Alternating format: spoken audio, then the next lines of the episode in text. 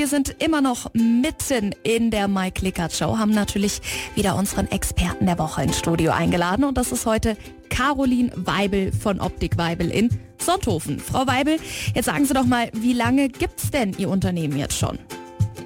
Seit 1869 und wir sind ein Familienunternehmen. Also eigentlich haben wir noch nebendran Uhren und Schmuck. Das Okay. macht meine Mutter. Und ich habe jetzt die Augenoptik übernommen von meinem Vater. Und wir haben jetzt bald 150 Jahre Jubiläum.